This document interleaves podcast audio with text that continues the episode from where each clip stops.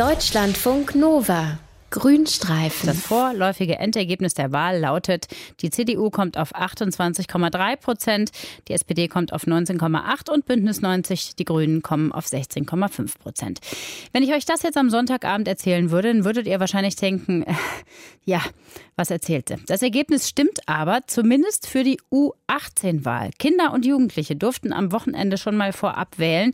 Unsere Reporterin Grit Eggerichs ist in Berlin. Hallo Grit. Hi. Warum Steffi. gibt es diese Aktion? Wozu?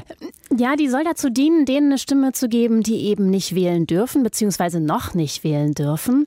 Die Organisatoren, die finden, dass sich Politiker unbedingt auch für deren politische Meinung interessieren sollten.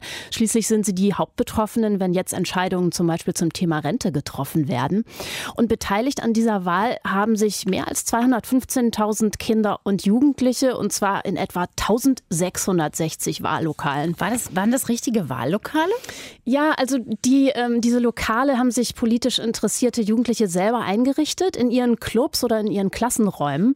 Auf der Website von U18 konnte man sich die Wahlzettel als PDF runterladen und dann selber ausdrucken und schon hat man dann eben eine fast komplette Wahlsituation. Wer steckt denn eigentlich hinter dieser U18-Aktion? Das sind diverse Jugendorganisationen und der Bundesjugendring, der koordiniert dieses Jahr die Wahl und sammelt die Ergebnisse ein. Und da ist er auch immer noch dabei. Über 215.000 Stimmen, das ist ja auch eine ganze Menge. Und wahrscheinlich gibt es auch nicht ganz so viele ehrenamtliche Helfer wie bei einer richtigen Bundestagswahl.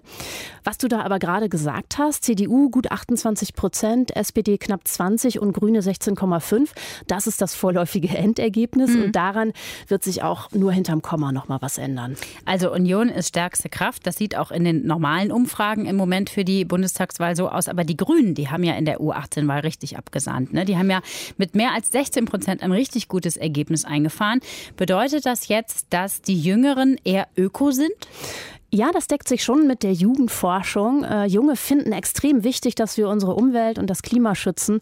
Und außerdem sind sie ziemliche Gerechtigkeitsfanatiker. Und so ein Gesellschaftsideal, das glauben viele anscheinend bei den Grünen wiederzufinden. Ja, und offensichtlich bei der Bundeskanzlerin, denn die CDU ist ja nun mal stärkste Kraft geworden. Ja, genau. Und das ist bei uns Erwachsenen ja vielleicht so ähnlich zu erwarten.